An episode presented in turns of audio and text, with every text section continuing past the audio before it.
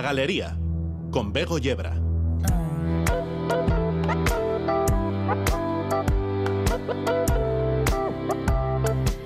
Thomas Edward Lawrence Ned, como le conocía su familia, es un héroe, un villano. No estábamos allí, la academia tampoco se pone de acuerdo del todo. Suponemos que como casi todos sería un hombre de claros y de oscuros. Hay algo en lo que todos concuerdan. Escribió una de las obras más relevantes de la literatura universal, Los siete pilares de la sabiduría. En la tesis que tituló Los siete pilares de la sabiduría, un estudio preliminar, Salomé Urtubey dice así.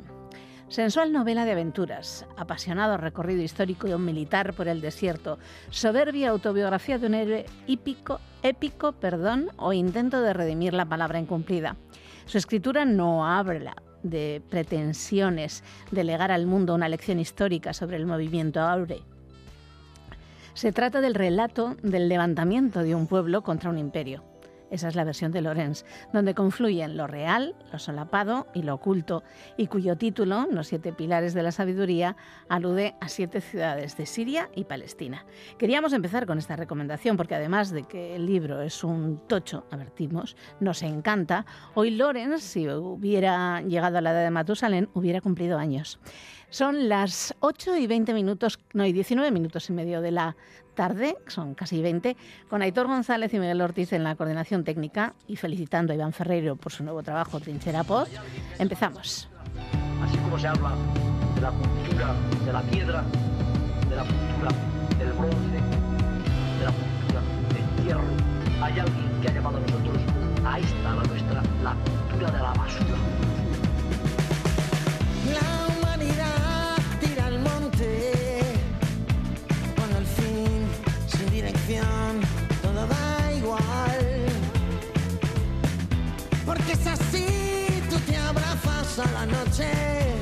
Lo digo yo, los dioses van a enmudecer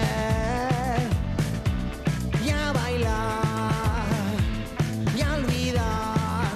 Colguemos al DJ.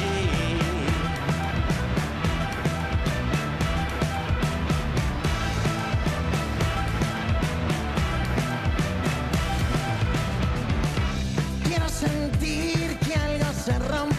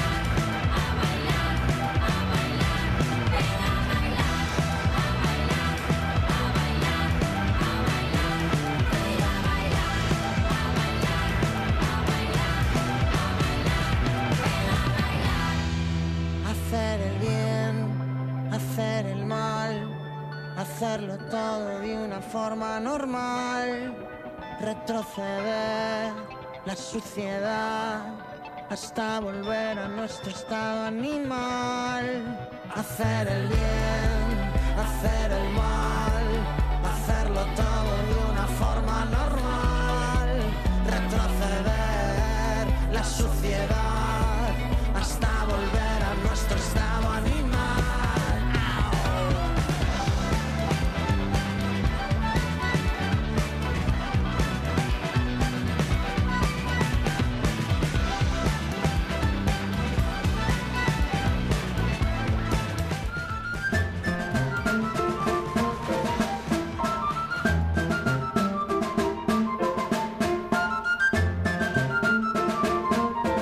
Camina.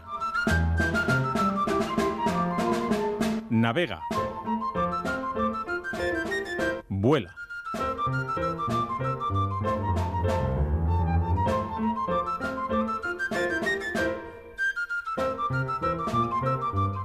Camina, navega, vuela.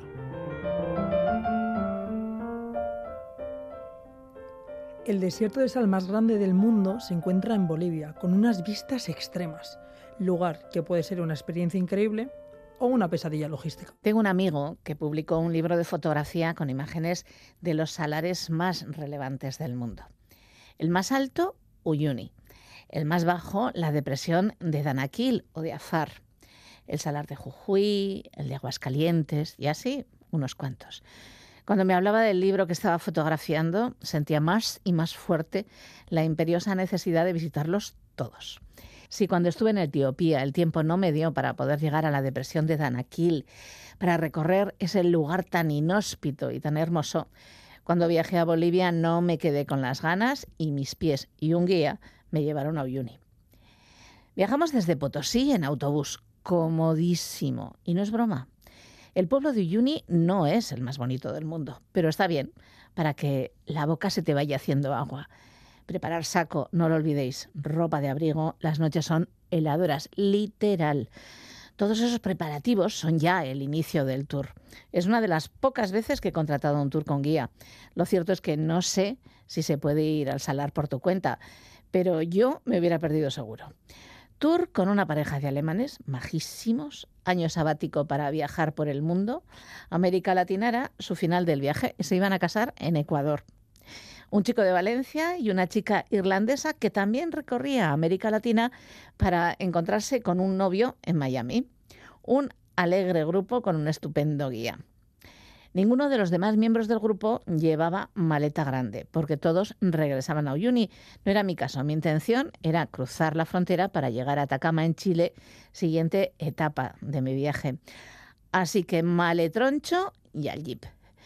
Cuatro días de espectáculo natural, no hay palabras, para describir la mirada perdida en el mar de sal. Un ataque de luz blanca brillante que se pierde en el horizonte. Una línea perfecta. ¡Wow! Solo recordarlo. Pero el Salar es más. Es el cementerio de trenes, solo a cinco kilómetros del pueblo. Yo me sentía en Mad Max o Wally.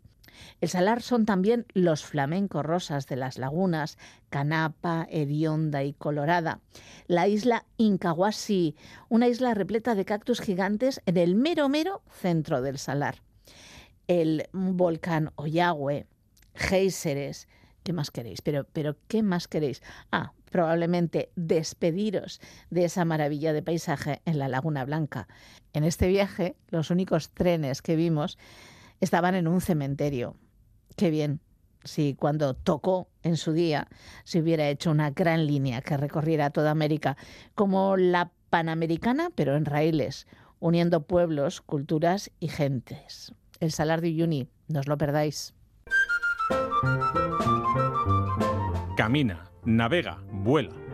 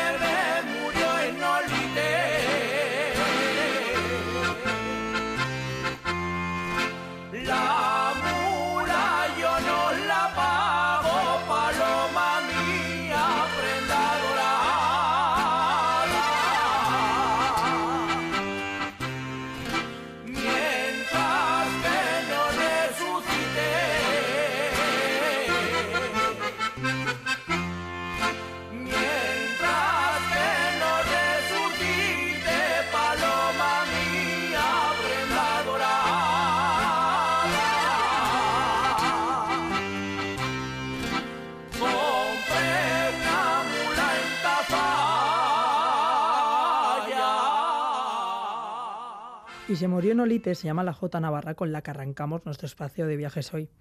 Vamos a juntar Navarra con el estilo artístico románico, movimiento que se desarrolló principalmente en Europa durante el siglo XI, XII y principios del XIII, siendo Navarra uno de sus exponentes más destacados.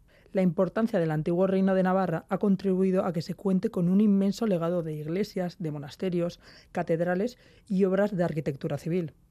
Es por eso que hemos acercado a la Galería Javier Inchusta, miembro de Astrolabio Románico, la asociación románico navarra más conocida. Encantado de hablar con vosotros. Javier, cuéntanos, ¿qué es Astrolabio Románico? Es una asociación de, bueno, de hecho es la más importante que hay en Navarra de aficionados, digamos, a- al románico, pero que se caracteriza porque nosotros nos dedicamos a acercar el patrimonio a la población cercana a los bienes. Y esto que me estáis proponiendo, pues encaja de lleno. Nosotros acercamos esto a la población cercana, que también son quienes os escuchan. Esto es astrolabio románico. Efectivamente, te hemos traído aquí porque nos tienes preparada una pequeña ruta, ¿no? Sí, no, no resulta difícil hacerlas. La dificultad fundamental de hacer rutas de, de románico por Navarra es la cantidad de cosas que te dejas. ¿Por dónde vamos a empezar nuestra ruta? Saliendo precisamente de, de una que no suele ser muy conocida, pero que es la iglesia de la Asunción de Olleta. Es un sitio muy interesante y poco frecuentado porque las mayores virtudes que tiene ese edificio justamente son la utilización que hace de la luz. De ahí estamos a un pasito de San Martín de Unx, cuya iglesia parroquial dedicada a San Martín, en este caso de Tours, tiene una cripta que ya empieza a ser más conocida, pero que tiene unas características muy especiales. Quizás sea la mejor cripta, no tenemos muchas en Navarra, pero esta es la de tres naves, con más escultura y el edificio es monumental y tiene muchísima iconografía para poder disfrutar. De allí iremos a Usue, que es el plato fuerte de- del día de quien haga esta, esta ruta y vamos a proponer pues hacerlo de una manera que se sale de lo normal, mirándola con ojos que quieren ver eh, un edificio monumental diferente a la idea que se tiene de que sea una iglesia cargada de motivaciones religiosas. ¿Y en qué nos tenemos que fijar? Bueno, pues partir de la idea de que Usue esté ahí con el aspecto que hoy la conocemos, porque su historia es viejísima, es eh, justamente la idea que tuvo el rey Carlos II de construir en la cima de aquel monte la Universidad de Navarra. Hasta entonces, la gente que había estudiado, que tenía que estudiar en Navarra para poder hacer las gestiones propias del reino, iba a estudiar a Chartres, a París, algunos a Toulouse.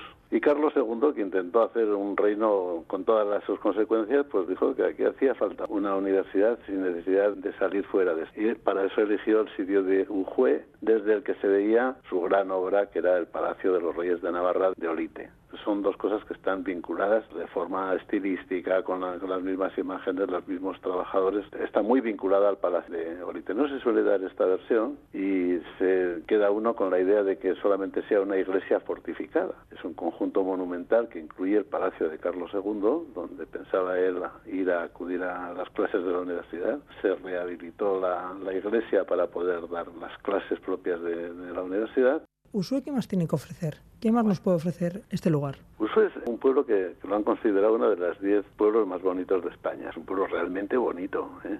y con un marcado carácter medieval.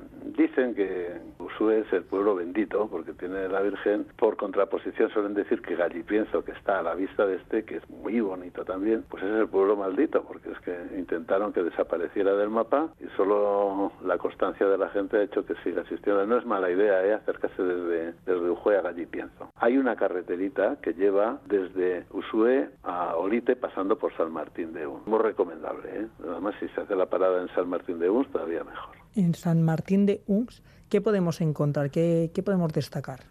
Es la cantidad de bodegas y el vino tan extraordinario que se hace. Pues es un pueblo también de carácter medieval. Son pueblos que han vivido del vino, han movido, han tenido siempre dinero y han hecho grandes edificaciones en, en el pueblo. Este tiene dos iglesias, una está en la parte baja, que no hay que confundir con la que voy a recomendar. En la, en la parte alta hay una iglesia colosal del siglo XII, inaugurada por Lope de Artajona, que tiene esa cripta maravillosa.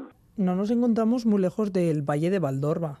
el Valle de Valdorba, conocido casi más por la canción de Benito Lerchundi, que por cierto tuvo la habilidad de escribir tal como es la Valdorba. La gente siempre cuando habla de su ciudad o de su tierra dice la maravillosa, la noble, la humilde, y nosotros podríamos decir la sencilla.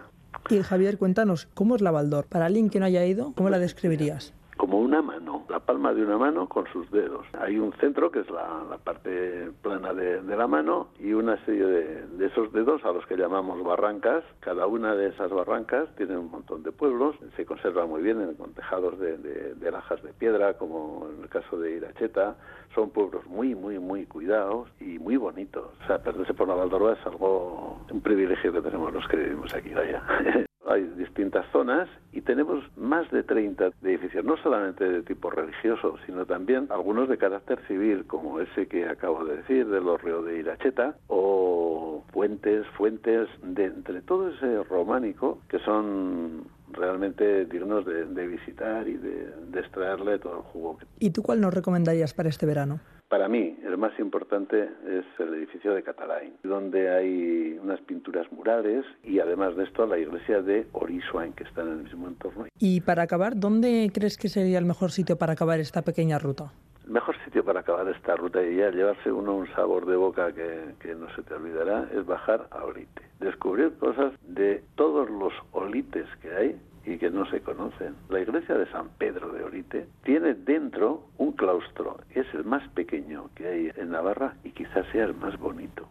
Santa Brígida, el sitio apartado de Orite, donde los turistas no van porque se les hace un poco lejos y, y resulta que aquello es para estar un rato bueno de verdad viéndolo. Pero lo que es en sí Orite, lo que es el Palacio de los Reyes de Navarra, que es hay que ir con un guía y es obligatorio que toda la gente de nuestra tierra conozca ese sitio. Pero luego tiene una oferta gastronómica que, que te caes y, y, y, no hablemos ya dentro de lo gastronómico de las posibilidades que hay de, de degustar una serie de vinos que de lo mejor que hay en Navarra. Pues con un vino, muchísimas gracias Javier por habernos acercado a Navarra y haber conocido la Asociación Románico Navarra. Pues con un vino lo, lo celebraremos en el momento que aparezcáis por aquí.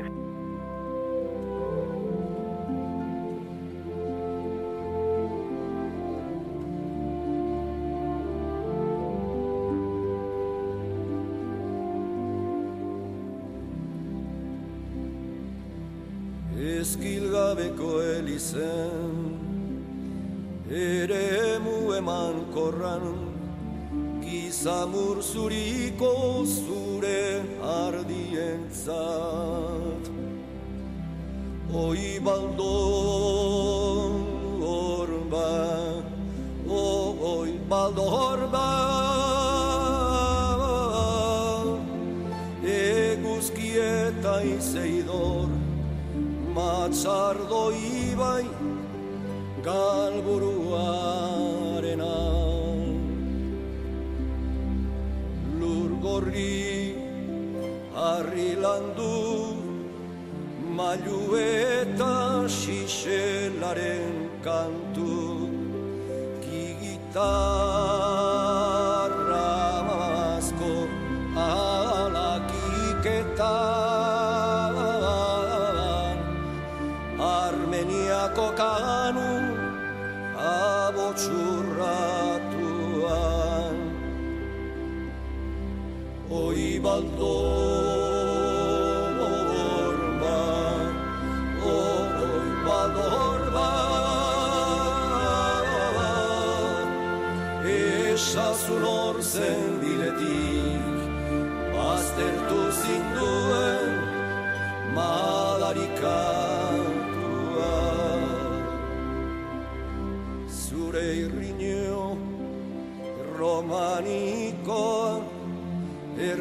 zoztu eta leloturik Uzi zuen madarikatuaren Izena nahi dut, izena nahi dut.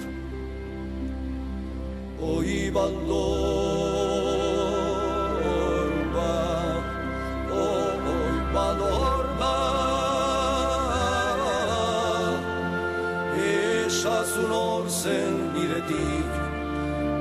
eskertu zinduen madarikantua Oi baldo borba zuta zoro iteta zurinago zu zurinago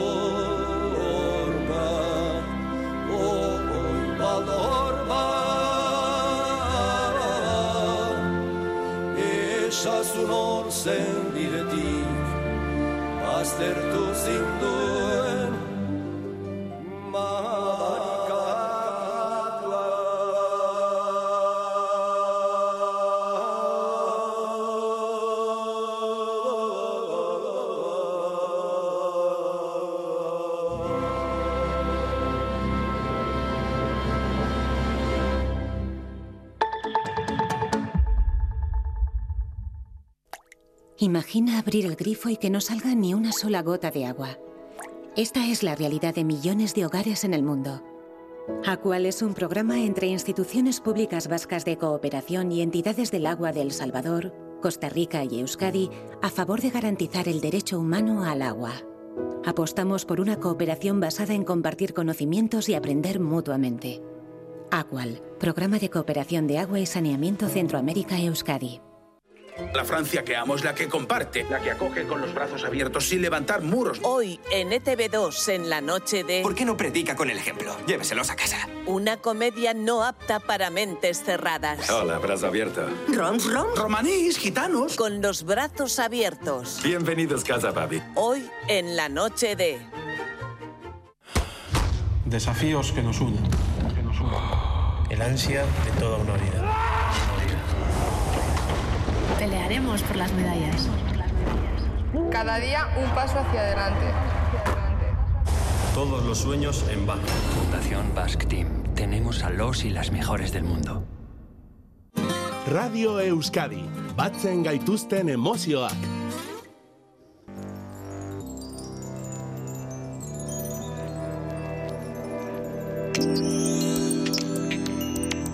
Iparralde en la galería. Fernando los Gabón. Baita zuri ere begoña, Gabón deneri.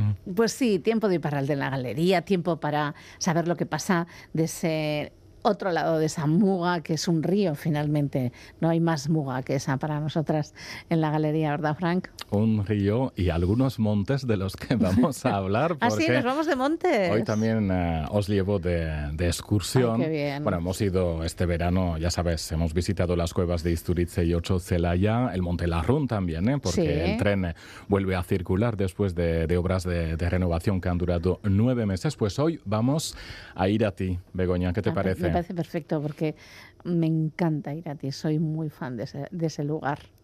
Pues Irati es un nombre muy importante, además Sí. en Euskara, ¿eh? el nombre de, de muchas chicas, de muchas ah, Muchísimas. mujeres. También es el nombre de un río, de una zona, un valle, una comarca, e Irati es sobre todo un bosque, es inmenso ¿eh? y está repartido entre el norte de, de Navarra e Iparralde, concretamente parte en Baxena Farroa y Zuberúa. Los principales accesos, Begoña, son por el oeste, por Orbaizeta, en el Sí. valle de Aezcua, y por el este, por Ochagavía, eh, Valle de Salazar, eh, Ochagui, en Zaraitzu. Y por Iparralde podemos subir por Larrañe, en Zuberoa, o si no, por la localidad bajo Navarra de Mendive, eh, después de pasar por la capital, es San Juan de Piedepuerto, Don Iván Garazi. Irati es la mayor masa forestal de, de Navarra y uno de los mayores y mejor conservados bosques de hayas y abetos de toda Europa, claro, porque es inmenso. La verdad Es es, que yo te hablo de Mendive, es por donde suelo subir, pero Sí, luego Yo ves suelo ir por Ochagavía. Claro, pero tú miras por, hacia Zuberoa y es inmenso. Imagínate que hay, no sé, más todavía hacia, Es increíble, es, hacia Navarra. es precioso, además en cualquier época del año. Sí, ahora en verano, pero dentro de unas semanas, dentro de unos meses también en otoño. En otoño es espectacular, te llena el alma. El pasear por Irati en otoño te llena el alma, pero también en primavera, cuando empiezan los primeros verdes, esos que son retoñitos recientes, que son una preciosidad también, es que en cualquier momento y en invierno pasear todo nevado, es que a mí Irati me parece maravilloso siempre. es un lugar mágico, ¿eh? así que yo creo que he elegido bien. Bueno, siempre elijo bastante bien, pero hoy mejor todavía. Bueno, a pesar de ser un bosque explotado forestalmente desde los siglos XV y XVI, se dice pronto, ya hace tiempo que hay movimiento por allí. Silvicultura. Eso es, el respeto y el buen hacer de los habitantes de estos valles ha hecho que se conserve eh, perfectamente. Hay varios espacios protegidos. ¿eh? Todo Irati es una cepa, una zona de especial protección de aves. Y también hay zonas protegidas como reserva natural o reserva integral del total de 17.000 hectáreas del bosque. Hablamos un poco de, historia, Begoña, ¿eh? porque el uso de la riqueza en las tierras de Irati ha provocado numerosos conflictos, claro, a lo largo de la historia los debates entre las coronas francesa y española comenzaron en el siglo XVI para definir las fronteras de Irati. La verdad es que, ¿dónde está allí el límite si no hay? Si hay un montón de... En todo caso, un poco más arriba. Eso es, o más al sur, pero, pero allí mismo la verdad es que no. En el siglo XVI los reyes de Francia y España se embarcaron en una deforestación, ¿eh? Eh, pidiendo leña para las embarcaciones y la selva de Irati tuvo especial importancia. Eh, y años más tarde, bueno, incluso un par de siglos más tarde, el escritor Ernest Hemingway dio a conocer en todo el mundo este bosque de, de Irati con sus novelas. Y en la actualidad se sigue aprovechando su madera eh, la, caza también, los pastos y sobre todo sus recursos para el ocio y el turismo. El estado de, conservación eh, le ha valido su inclusión en la lista del Patrimonio de la Humanidad de la UNESCO en 2017. Eh, bajo esta denominación, hay dos primarios de los Cárpatos y otras regiones de Europa uno de los bosques más hermosos de toda Europa, pero sobre todo aquí en el país de los vascos. Y en Iparralde, además, eh, Begoña, eh, Irati es una estación de esquí de fondo también. Así es, ¿verdad? De raquetas, porque bueno, el esquí de fondo pues ahora ha caído. Yo me acuerdo de chaval íbamos, ¿eh? Había excursiones con autobuses desde Sempere íbamos allí y bueno, todavía se puede practicar esquí de fondo. Eh, la verdad es que la inmensa mayoría de las personas prefieren esquí, bueno, el, otro, ¿no? El, alpino, ¿no? El alpino, pues allí en Pirineos más, eh, más hacia el interior, eh, tanto por una parte, por la parte francesa, como por en Aragón y Andorra y bueno, todos esos en el Valle de También.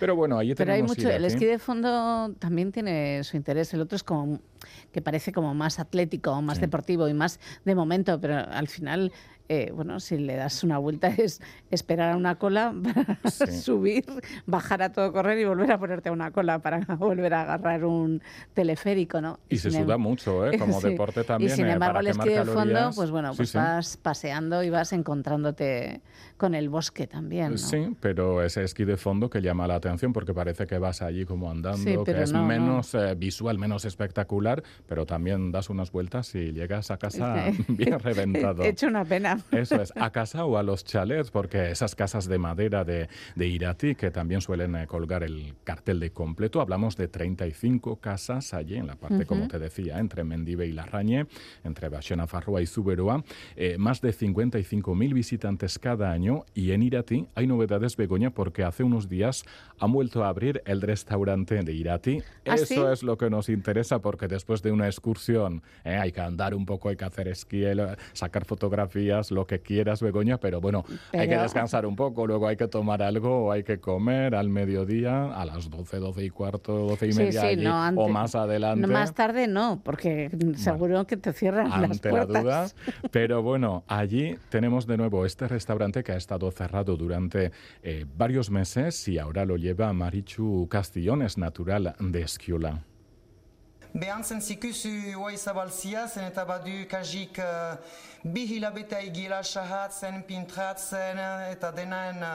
dena ahamoldatzen, pia eta gaini eta sukalti eta denak, eta oai behantzen zikusu uh, ostatien zabaltzia. Ordin, uh, ostatian uh, egunotan jaten ahalko da, bai goizez izanen da kartatipi bat, uh, igailentako, uh, eta gio eguerditan, eguerditik uh, biak eta erdi hiuak arte, hor uh, menua izanen da, Uh, eta gero, arra berriz, hionetaik zazpiak arte, kartatipi hoi arra ezartzen dugu, eta zazpionetaik uh, bedatziak arte, geho arra berriz uh, uh, mahanin jaten ahalko da menua. Sistema berri bat izanen da, uh, deia langilen aldetik izanen dia bi txanda, uh, bait, bat goizekua eta bestia arratsaldekoa. Uh, uenak uh, segidan eginen dutie eta gio txatxertzen ahalko dia goizankuk arrestiko bostak eterditan eta arrestiko txanda uh, gaiko hamarrak eterditan. Hoi uh, langilen aldetik eta gio berriz eben uh, bai uh, bazen heben pin gambea bat, hoi moldatu dugu, eta hola kanpotik eta barnetik uh, joaiten ahalgira uh, bai uh, goxarien uh, egiteko badugu lokal bat hor, heben, heben berian, lehenago behar zen ingurua egin sukaldetik eta guai denak uh, ondoan ditugu. Pero qué gozada. A ver, sigue siendo el horario un poco justo para la gente de Gualde, ¿eh? Sí, hay que espabilar un poco y moverse pronto después de desayunar, dar una vuelta y luego, Y luego comer a una hora bueno, más prudente o no sé cómo hay que decir. Eh, pero Eso decís los que- de Iparralde. Eso es. Bueno, yo creo que también en, la, en, en Guipúzcoa también se come algo antes que en Vizcaya y en, y en Afarroa, ¿no? Pues no lo sé. Yo creo que verdad. sí, yo creo que sí. A mí me parece que cada vez se come más tarde. Claro, eso te pasa. Según A vas me- bajando, ¿no? Sí, a mí me parece que en Rioja Alavesa, por ejemplo, que cada año ganamos o perdemos media hora. Media hora. Antes se comía a las dos, luego dos y media, tres, ahora tres y media. Hemos llegado a comer a las cuatro, cuatro y media. Así que, bueno, Pero eso en verano es normal. no, pero el resto del año Le- también. Sí, sí. Bueno, es que los aperitivos nuestros se alargan un poquito, ¿no? Eso es. Se alargan un poquito. Pero bueno, eso no pasa en, en este En Irati, restaurante. bueno, en todo caso podrías comer en las para comer muy tarde habría que comer en las primeras cenas. en las ejemplo. primeras cenas, sí, sí, está claro. Eso pasa. Y bueno, como decíamos, pues esta excursión hacia Irati también para aprender un poco más de euskara, porque Claro hemos sí, notado que a Marichu. Castillón, bueno, se le entiende. Yo, yo soy de Sempere, ¿eh? yo también he aprendido el zuberera, ¿eh? porque muchas veces dicen el euskara de Iparralde, no, no, tenemos el labortano, el batúa, sí, es cierto. el de Baxenafarroa y en este caso el de Zuberúa, pero que se entiende bastante. Y luego poco a poco, una clave, en un momento ha dicho eh, pía, eh, pin. Pin, eso que no es el parque infantil de Navidad, No, no. es la parte de abajo, pea, Pea, vera, ah, claro. y claro, lo dicen con una i al final como echea, echía. Ah, claro. Así que Bueno, pea, como en Vizcaya se dice chie. Claro, pues al final, pues poco a poco, pues vamos descubriendo, bueno, el resto me parece que se ha entendido, Entendido, sí, bastante claro bien. que sí. Así que allí tenemos a Marichu Castillón al frente de este restaurante de Irati que acaba de volver a abrir sus puertas hace unas semanas, Begoña. Desde la terraza las vistas son preciosas, ¿eh? se ve gran parte de los Pirineos y a veces se ve nieve incluso du- eh, durante casi todo el año. Claro, hay neveros. En esas Sí. zonas el prepirineo, ¿no? Sí, sí, la verdad es que con una buena cámara de allí, bueno, o con esos, ¿cómo se llaman? El, Eh, Ay, no me sale la palabra, sí. Esas máquinas para ver lo- los planetas, pues allí Sí. desde la Ah, bueno, ya- terraza. ya con eso es, imposible. puedes ver eh, muy cerca esa parte de Pirineos, porque luego ya estamos hablando de los últimos montes de, de Zuberúa, ¿no? Luego llega eh, el Bearn y luego Sí. la zona que está pues en, en Lourdes y luego más adentro, pues toda eh, esa cadena de, de lo- Ujú. de los Pirineos. Y en este restaurante de Irati ofrecen productos locales de calidad. Hay cinco trabajadores en total. En verano abren todos los días. Eso es interesante Sí, e es muy importante. importante. Y en invierno van a cerrar un día a la semana. Eso también es normal. En principio los jueves. Así que iremos informando, pero por lo menos si alguien da una vuelta durante este verano, Pues ya luego... tiene un sitio donde ir. eso es, está muy este bien. restaurante. Y como te decía, Irati, que son muchas cosas en Euskara, también es una película Sí, también. preciosa, ¿eh? la he visto hace poco con Edurne Azkarate, Neko Sagardo y Eitziar Ituño. Muy interesante, mucha historia y una euskara muy peculiar, ¿eh? una mezcla de, de bajo navarro, zuberera, con toques de aezcua, del roncal, seguramente algo parecido al que se hablaba ahí hace unos años. Una escapada a Irati siempre es genial ¿eh? para descubrir este hayedo. Eh, predomina el haya común, pero también aparecen eh, salpicadas multitud de especies. eh, asociadas a la elevada humedad, eh, como el abedul, el tejo, el acebo, el arce, el tilo, la zarzamora, la seta o el cerval. Otra especie destacada de la selva de Irati es una conífera, el abeto blanco, ¿eh? el cual forma bosques mixtos con el haya en las zonas bajas y allí se puede ir eh, por Auritz, Burguete, por Mendive, la zona de Garazi, como decía, o directamente desde, desde Zuberoa. Ah, además de los bosques, Irati contiene también una gran riqueza en cuanto a la fauna. Eh, destacan, bueno, los ciervos, por ejemplo, los corzos, los jabalíes. También es común el lirón gris, la marta o la nutria. Así Sí. que bueno, allí te puedes tirar, la verdad es que... Es que es, una, es, Sí, es- es un pequeño paraíso. semana, sí, sí. Es, un, peque- es un pequeño paraíso. y numerosas especies de aves también, eh, eh, especies en peligro de extinción, eh, que encuentran aquí uno de sus últimos reductos, como los pájaros carpinteros, pito negro, pico dorsiblanco. Entre las trapaces también podríamos destacar el quebrantahuesos, el halcón peregrino o el águila real. Wow. Así que allí con una buena cámara y con mucha paciencia. También existen numerosas es- especies de reptiles. Eso la verdad es que me gusta menos. Te gustan menos. Yo tengo fobia. Sí, a los reptiles. No tengo muchas fobias, pero una La- de ellas es... eh, bueno, en fin, ahí lo dejamos. Que se Sí. puede curar, pero en este caso yo creo que voy a seguir así. Pero bueno, hay mucha gente que está muy interesada, ¿no? Sí. Con, bueno, los dinosaurios y luego con todo el resto de, de reptiles que se pueden ver también eh, hoy en día. Eh, bueno, porque Pero bueno, no también- tenemos caimanes en Irati. no, menos mal, porque si no, no, no subiría. Pero bueno, eh, también hay que subrayar que algunas eh, son especies en peligro de extinción. No me voy a alegrar, ¿eh? no me gustan mucho esos bichos, pero bueno, eh, es una pena en este caso. Entre los anfibios y reptiles podríamos destacar el gallipato y el sapo común, la víbora hocicuda, el lagarto ocelado o la tortuga mora. Imagínate todo lo que estamos aprendiendo poco a poco, aunque como te he dicho, Begoña, no es lo que más eh, me interesa. Pero en todo caso, Irati siempre es una zona agradable para verla tanto desde la parte de Navarra o en este caso, como, como os comentaba, pues desde Iparralde, para ir eh, desde Mendive, desde La Raña en Zuberoa, eh, pasar un rato agradable en cualquier estación del año y además ahora esta gran noticia que queríamos eh, subrayar y destacar hoy en la galería, que han vuelto a abrir el restaurante de Irati Begoña. Claro que sí, es un planazo. Además hay tantos paseos distintos. Mm, planazo. Eh, Mila esker, Ongi izan, agur. datorren astera arte, agur. Agur, agur.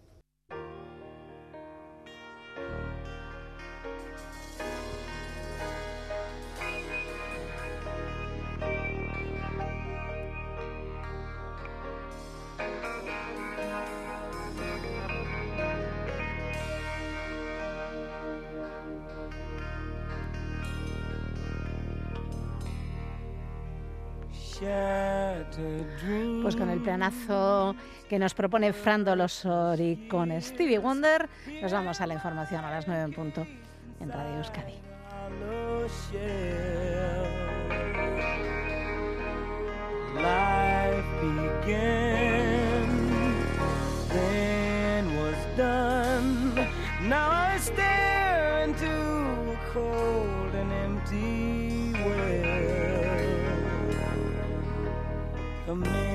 Sounds that meet our ears, the sights our eyes behold, will open up our merging hearts and feed our empty souls.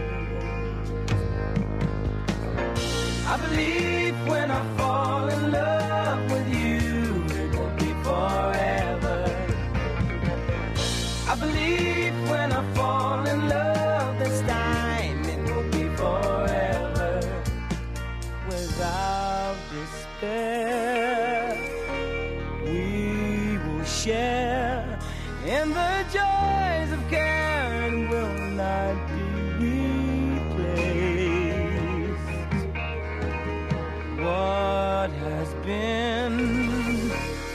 must never end, and with the strength we have won't be erased. When the truth of love are planned and firm, they won't be hard to find. And the words of love I speak to you will echo in my mind. Believe when I fall in love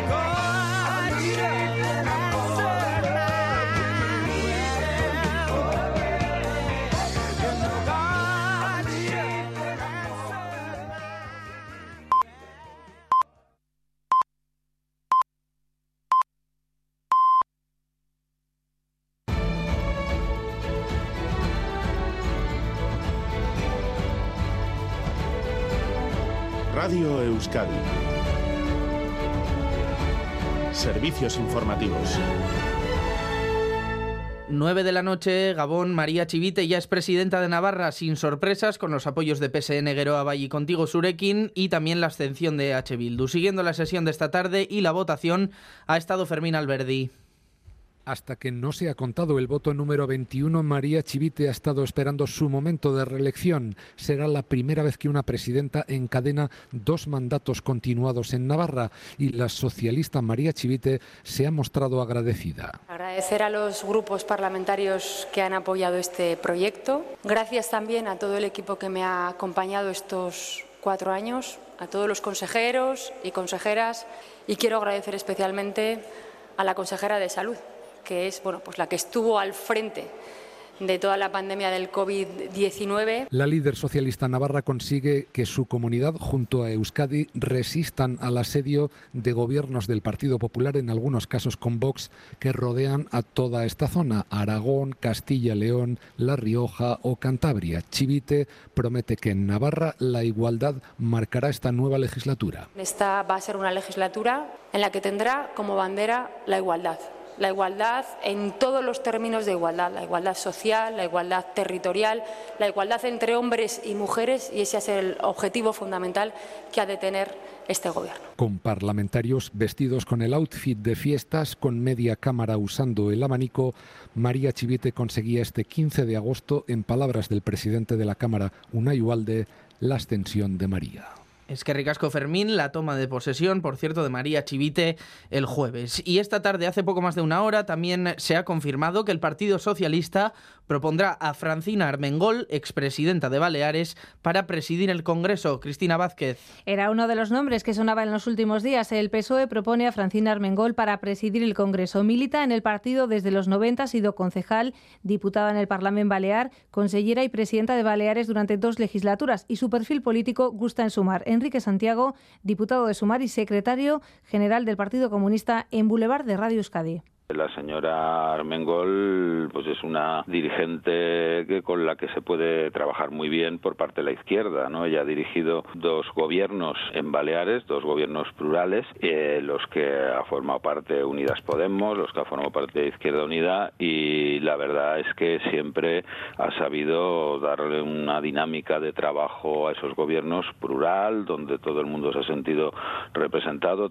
La Comisión Ejecutiva Federal del PSOE realizará esta propuesta a su grupo parlamentario. Pedro Sánchez se reúne este miércoles con el Grupo Parlamentario Socialista para marcar la estrategia de cara a la elección de la mesa del Congreso, mientras se apuran las negociaciones para conformar una mayoría en este órgano de la Cámara y todo con la mirada en Junts, que determinará su posición poco antes de que se constituya el jueves el Congreso. Es que ricasco, Cristina, y también tenemos que hablar de una trágica noticia, porque la Guardia Civil ha informado hoy de que un montañero navarro ha fallecido en la montaña en Benasque. Se trata de un hombre de 52 años de Sangüesa. Su familia denunció anoche que llevaban varios días sin saber de él después de que hubiera salido solo a hacer la ruta de la cresta de Llosás. La Guardia Civil puso en marcha un dispositivo de búsqueda y sobre las diez y media de la mañana han encontrado el cuerpo del hombre sin vida y con múltiples heridas tras haberse precipitado desde unos 100 metros. En carreteras, tranquilidad, sin problemas a estas horas.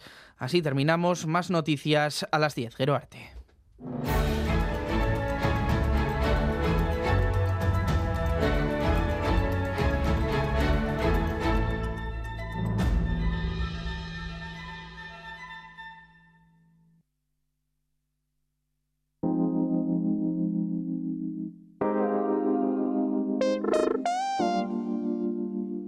Este miércoles en la terraza hablamos con la directora teatral Bea Insa y el autor Ángel Miró de A solas con el emérito, la última creación de la compañía vasca Pacheca Collective impulsada por ambos profesionales de la escena. Y nos iremos de Gincana por Bilbao. Conoceremos una original aventura inmersiva que se desarrolla por las siete calles y que nos transporta al Bilbao más medieval. La terraza con Alicia San Juan.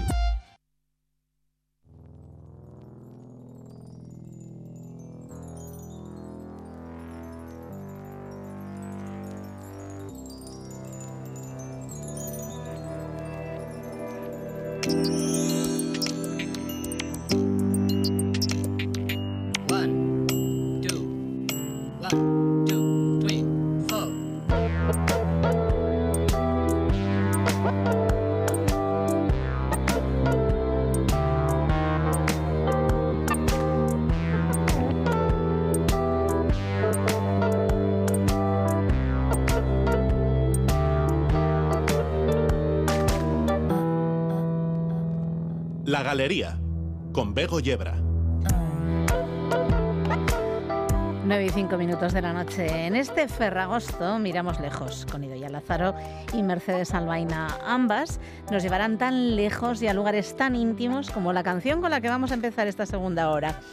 Liburua a la cafea, nos propone Javier Muguraza.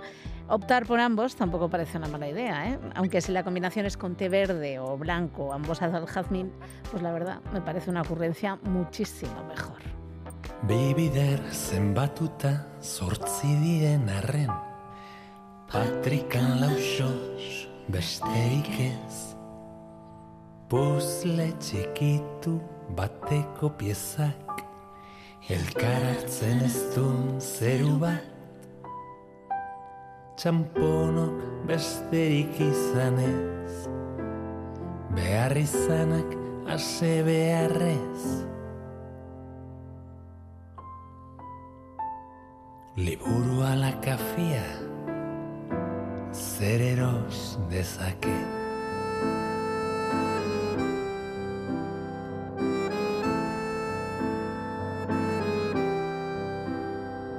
Bigarren eskuko liburu hartu eskutan.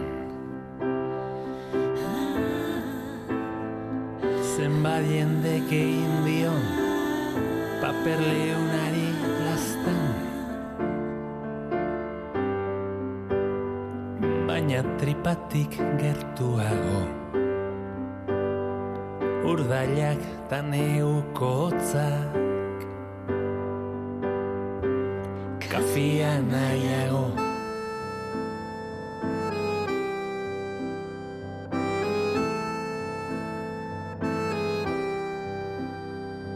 izan ala ez izan liburu zarren peskiza izan. Ala ez izan liburu zarren peskiza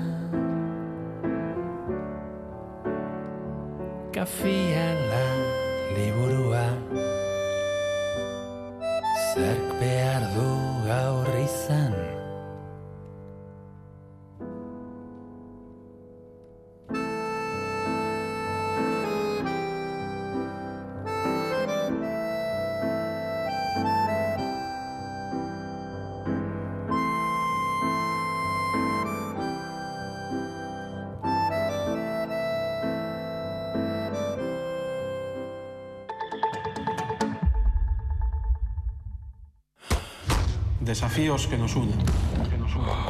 El ansia de toda una vida.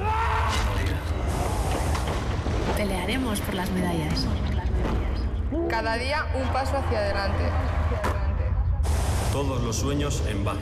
Fundación Basque Team. Tenemos a los y las mejores del mundo. Con Zubiarte tú puedes hacer Aste Nagusia más sostenible. ¿Cómo?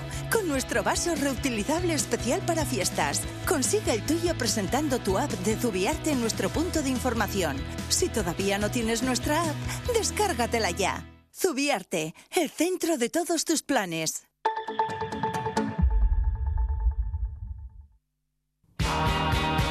Soy Idoya Lázaro y esto es Pixeladas, un disparador de la imaginación y de las conexiones que se producen. Capítulo 11, Playlist.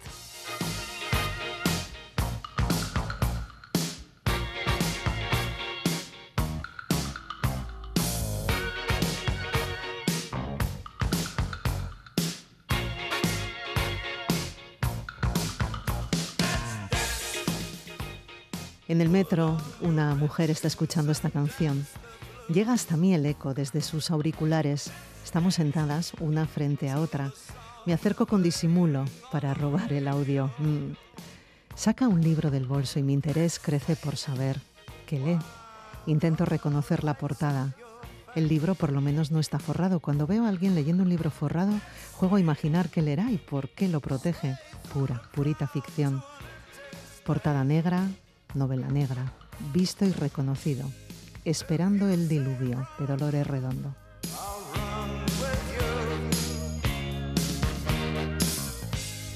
Entre los años 1968 y 1969, el asesino, al que la prensa bautizaría como John Biblia, mató a tres mujeres en Glasgow.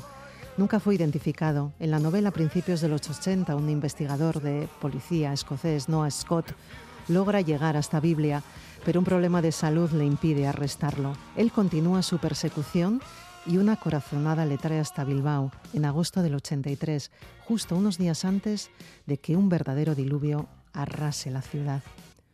Ahí estamos, en Bilbao, en agosto del 83. La noche y las discotecas, territorios de caza para el asesino John Biblia. Mucha música y sin duda, en alguna de las salas sonando esta. Dolores Redondo se autodefine como una escritora de tormentas y en esta nos traslada hasta el epicentro de una de las mayores del siglo pasado. Retrata una época en plena ebullición social y política donde la radio y la música fueron ventanas abiertas al mundo. Cuando todo falla queda la radio, dice Dolores, yo también lo creo. La radio pone luz en esta novela oscura. Una ciudad amenazada por un diluvio en plena tormenta, tormentas fuera y dentro de los personajes, hace exactamente 40 años.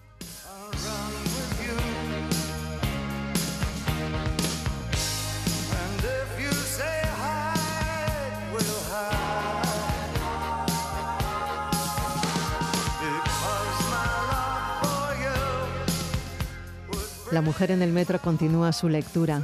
Entiendo que ha elegido este tema por la ambientación del libro, quizá, o quizá Bowie y Les Dance le otorguen una experiencia, otra, diferente, más rica a la lectura. Yo prefiero leer y escuchar música por separado.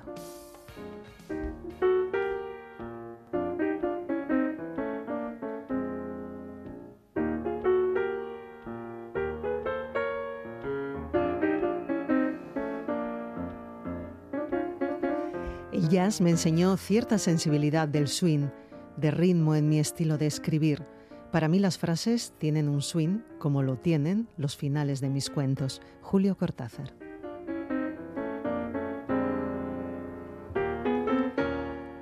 Horacio Oliveira y Lucía, la maga, comparten sus días en París con un grupo de amigos conocidos como el Club de la Serpiente, quienes se reunían en tertulias para discutir temas metafísicos, literarios, artísticos, mientras bebían, escuchaban música, discos de jazz, a Monk.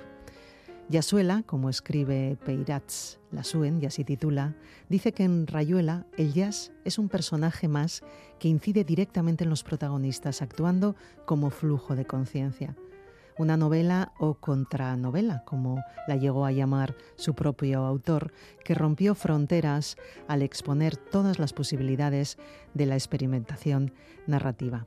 En el libro Clases de Literatura de Julio Cortázar él mismo escribe esto.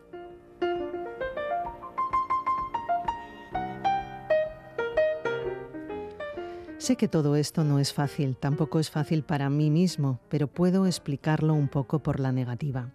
Mi problema es cuando me traducen, cuando se traducen cuentos míos a un idioma que conozco. Muchas veces me encuentro con que la traducción es impecable, todo está dicho y no falta nada, pero no es el cuento, tal como yo lo viví y lo escribí en español, porque falta esa pulsación, esa palpitación a la cual el lector es sensible porque si algo somos sensibles y si algo somos sensibles es a las intuiciones profundas, a las cosas irracionales.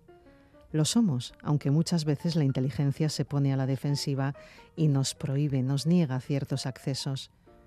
Las grandes pulsaciones de la sangre, de la carne y de la naturaleza pasan por encima y por debajo de la inteligencia y no hay ningún control lógico que pueda detenerlas. Cuando el traductor no ha recibido eso, no ha sido capaz de poner en otro idioma un equivalente a esa pulsación, un equivalente a esa música. Tengo la impresión de que el cuento se viene al suelo y es muy difícil explicarlo a ciertos traductores porque se quedan asombrados. Sí, pero está bien traducido, tú dijiste eso. Aquí dice así, exactamente lo mismo. Sí, sí, es exactamente lo mismo, pero le falta algo. Es exactamente lo mismo en el plano de la prosa, como transmisión de un mensaje, pero le falta ese aura, esa luz, ese sonido profundo que no es un sonido auditivo, sino es un sonido interior.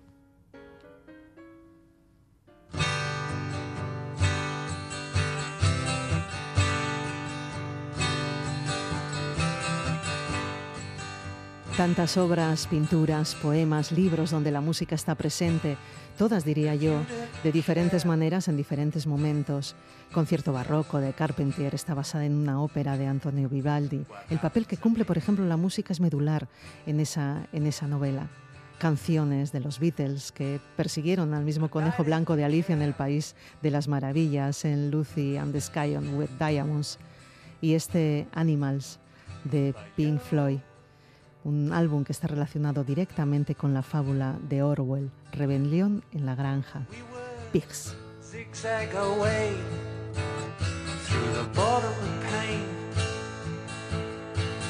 Occasionally glancing up through the rain, wondering which of the brothers to blame.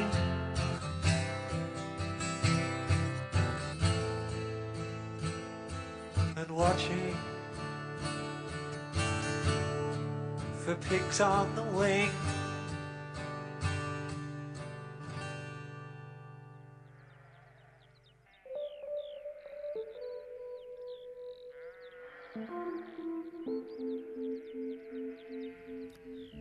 Sheep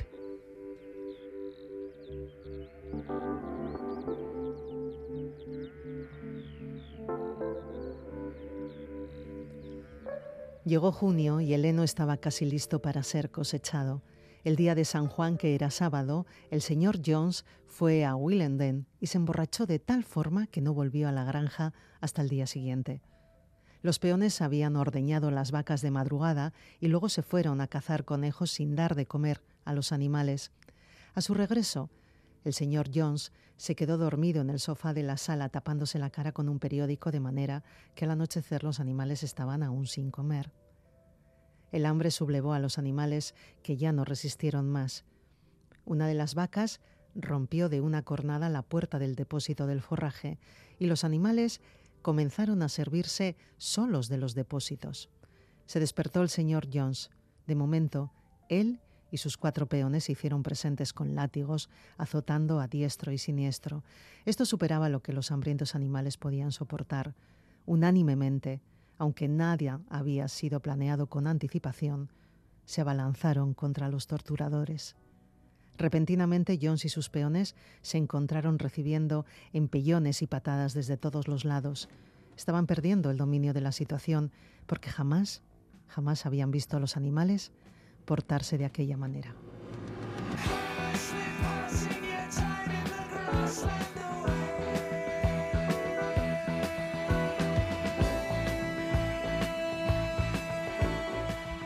Aquella insurrección de bestias a las que estaban acostumbrados a golpear y maltratar a su antojo los aterrorizó hasta casi hacerles perder la cabeza. Al poco abandonaron su conato de defensa y escaparon. Un minuto después, los cinco corrían a toda velocidad por el sendero con los animales persiguiéndolos triunfalmente. Los cerdos revelaron entonces que durante los últimos tres meses habían aprendido a leer y escribir mediante un libro elemental de los chicos de la señora Jones. Entonces explicaron que mediante los estudios de los últimos meses habían logrado reducir los principios del animalismo a siete mandamientos que escribirían en la pared principal. Todo lo que camina sobre dos pies es enemigo. Todo lo que camina sobre cuatro patas o tenga alas es amigo. Ningún animal usará ropa. Ningún animal dormirá en cama. Ningún animal beberá alcohol. Ningún animal matará a otro animal. Todos los animales son iguales.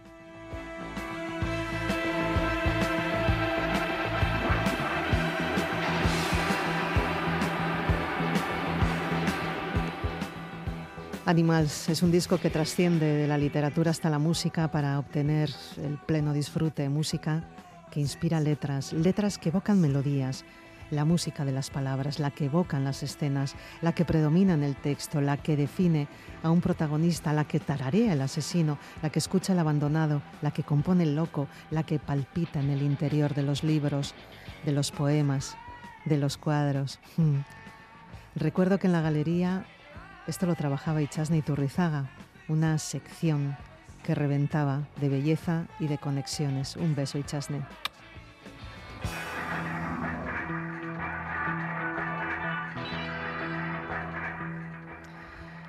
Es mi parada ya. Le sonrío a la mujer, la mujer me devuelve la mueca. Bajo del metro.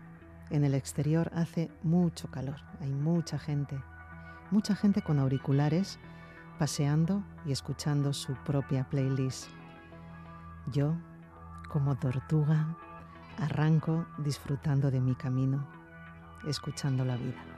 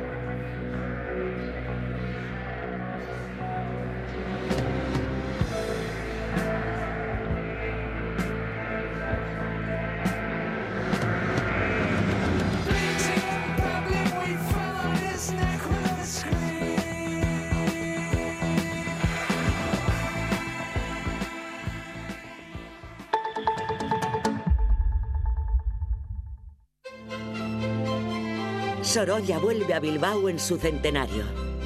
Disfruta este verano en el Museo de Bellas Artes de una obra maestra del iluminismo, Bajo el Toldo, Playa de Zarauz.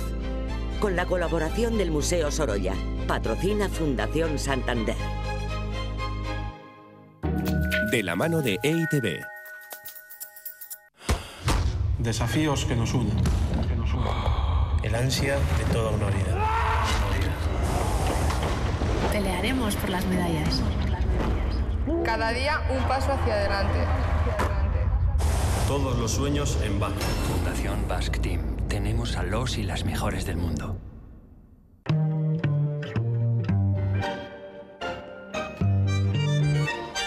Radio Euskadi.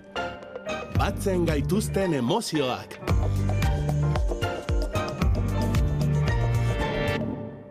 La Galería, con Bego Yebra.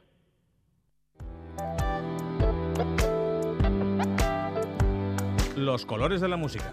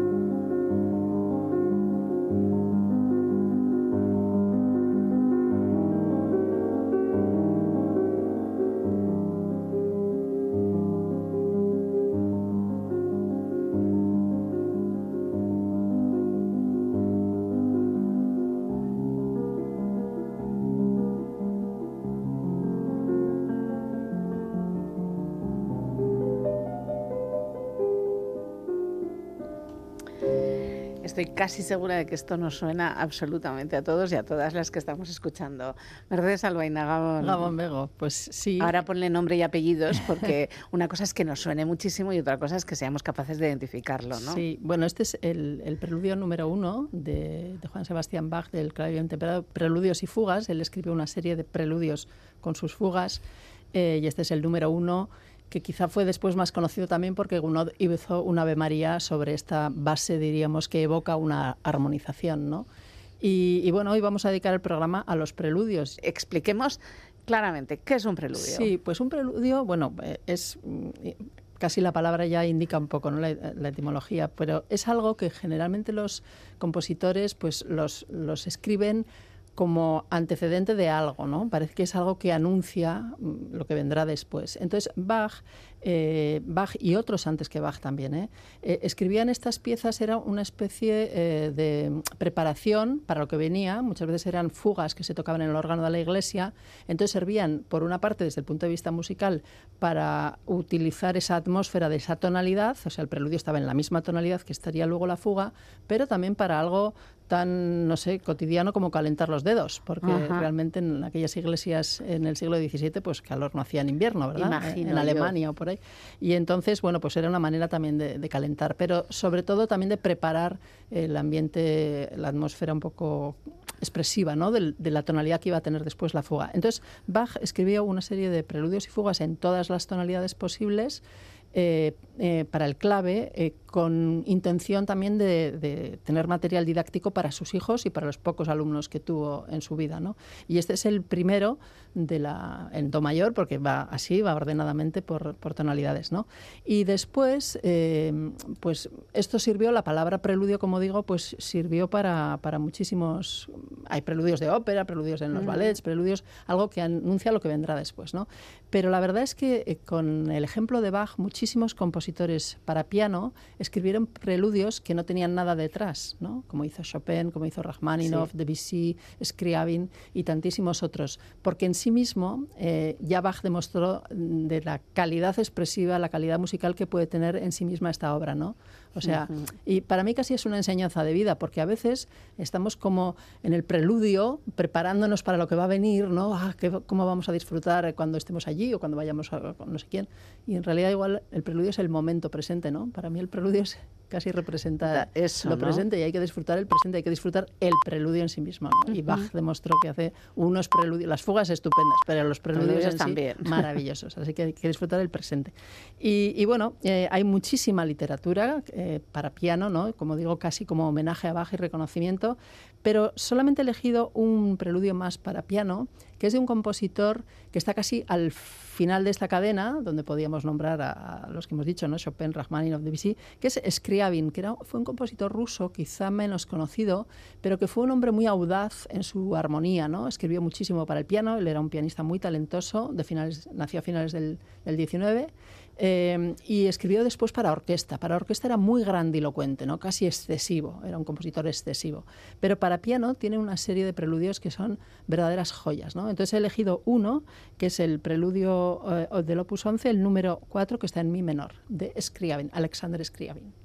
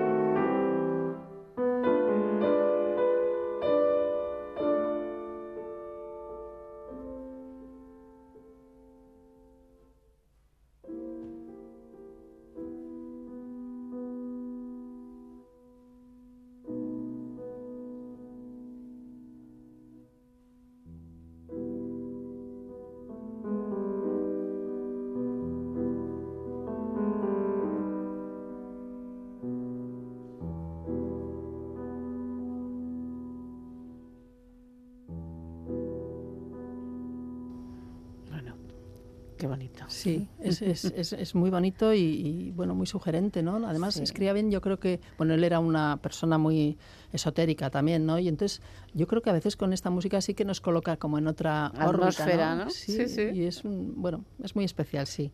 Bueno, eh, pero como digo, no todos los preludios son solo para piano, ¿no? Que No. Podríamos dedicar un, un programa solo a los preludios para piano, pero claro, hay gente que le gusta quizá más la música orquestal, ¿no? Bueno, entonces, bueno, sí, puede haber un preludios Podemos. 2. Haremos un preludios 2. Eh, bueno, vamos a escuchar un preludio para orquesta, que es eh, un preludio famosísimo, el preludio a la siesta de un fauno, ¿no? De Claude Debussy. eh, que esta es una obra, bueno, es casi una epifanía de creatividad, ¿no? Porque Debussy escribió la música para un poema de Mallarmé, de este poeta tan, tan importante, ¿no? Eh, la primera edición la ilustró Manet, el grandísimo pintor. Eh, se fue un ballet, ¿no? Se presentó al público escénicamente como un ballet que lo bailó Nijinsky eh, Por y lo- favor. y, lo, dirigió Diaghilev y los ballets rusos, Bueno. Entonces quiero decir que esta obra es una obra maestra, se mire por donde se mire, ¿no? Y bueno, lo que cuenta un poco, lo que dice Debussy es que él quiere iluminar con la música el bello poema de Mallarmé, que habla de ese fauno que está en Sicilia en una tarde tórrida de verano, como, como estamos nosotros, no en Sicilia, eh, y entonces, eh, cansado de perseguir a las ninfas y a las náyades, ¿no? él, quiere eh, hacer una comunión con la naturaleza a través de la comunión con todas las náyades y ninfas, pues duerme la siesta, toca su flauta y luego duerme la siesta. Entonces, esto lo que diríamos que escribe Debussy es el preludio a la siesta de este fauno.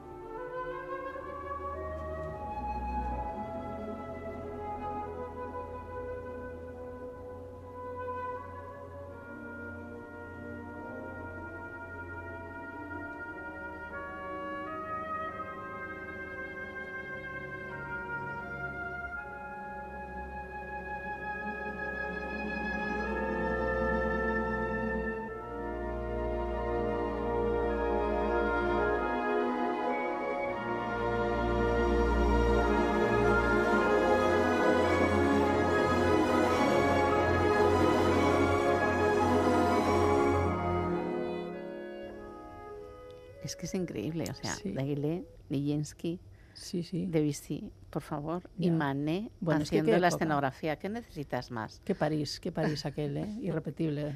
Completamente. Quien les ha visto y que les ve también. ¿no? Sí, sí, bueno, también es verdad. Madre mía. Bueno, Bueno, y vamos a, qué vamos a- delicia. vamos a escuchar ahora otra, otro preludio.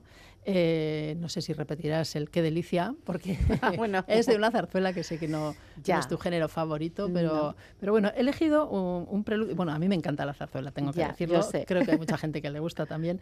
Y, y bueno, eh, he elegido también este, el preludio de la revoltosa de Ruperto Chapí.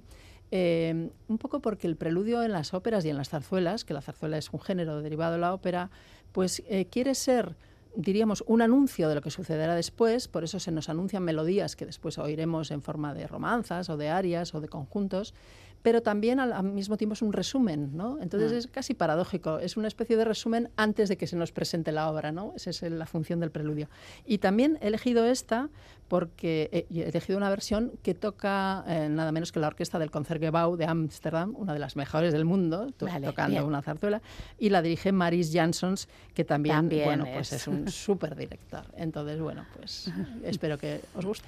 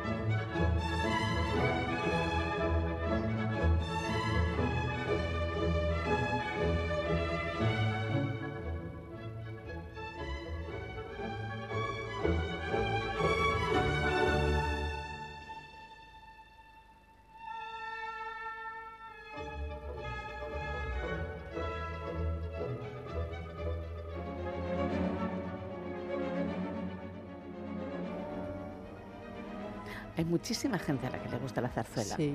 Eh, solo hay dos haters, creo, que somos una amiga mía y yo.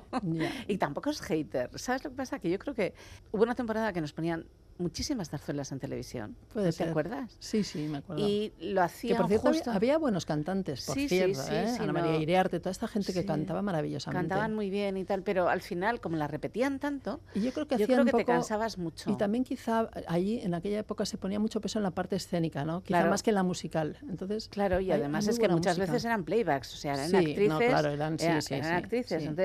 sí. El yo- producto es lo que no Eh, No, no, no, entonces yo creo que ahí son esos traumas infantiles que Ya, tiene una pues sí. con ciertas cosas y me pasa a mí con la zarzuela.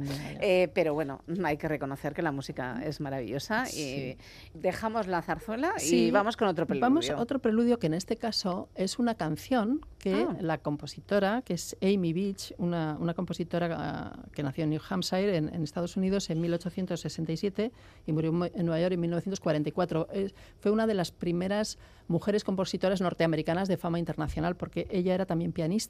Eh, de hecho, giró por muchos países de Europa, era una pianista brillante. Y, y bueno, pues esta escribió, eh, escribió música sinfónica, escribió óperas, música religiosa, o sea, muchísimos géneros, ¿no? Pero también escribió canciones. Y esta es una canción, la primera de su opus 71, que él, ella la llamó Un preludio. Y, y entonces os voy a leer un poquito del texto, de lo que dice el texto. Ahora, ruborizadas de ámbar, perla y oro, vuestras lánguidas nubes nocturnas flotan sobre el sombrío mundo mientras la oscuridad se funde en la luz, la luz del mágico sol está aquí. Entonces, bueno, me parece un texto bonito para Sí. que nos ilumine este sombrío mundo, ¿no? Que a veces también tenemos pegado a la piel, ¿no? Eh, y bueno, pues es una canción de Amy Beach para mezzo soprano y piano eh, que se llama Un preludio.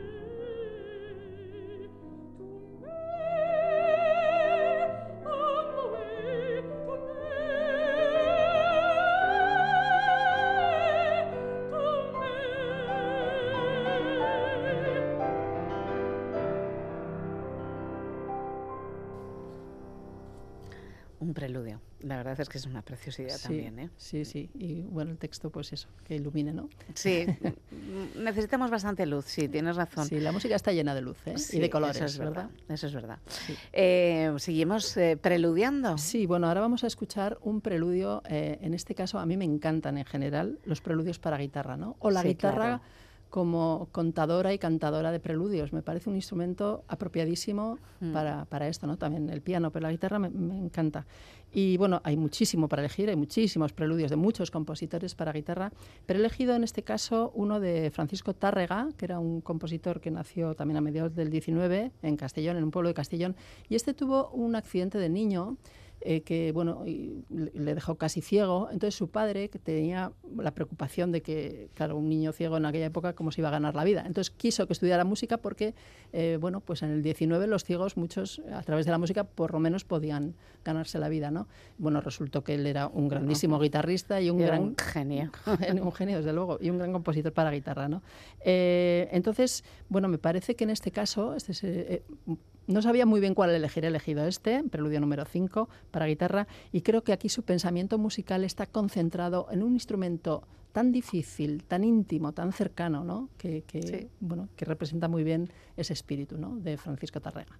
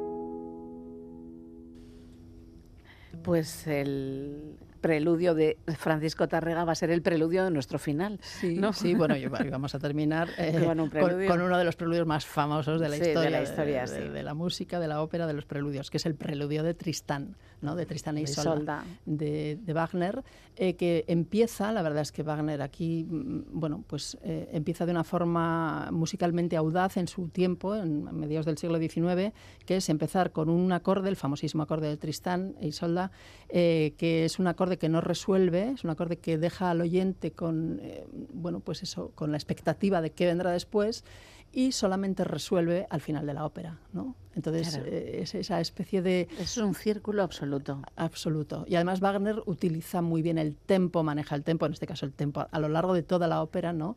Eh, y enlaza perfectamente, porque él era dramaturgo además de músico, enlaza perfectamente la parte dramática, teatral, ¿no? Con la parte musical. Entonces, bueno, pues en este preludio también es más que un preludio. ¿eh? Claro, claro, es un que- preludio y un final. Sí. De hecho, del nuestro, que, que, que te despedimos hasta la semana que Hasta viene. Semana que viene. feliz semana. Feliz semana. Agur. Agur.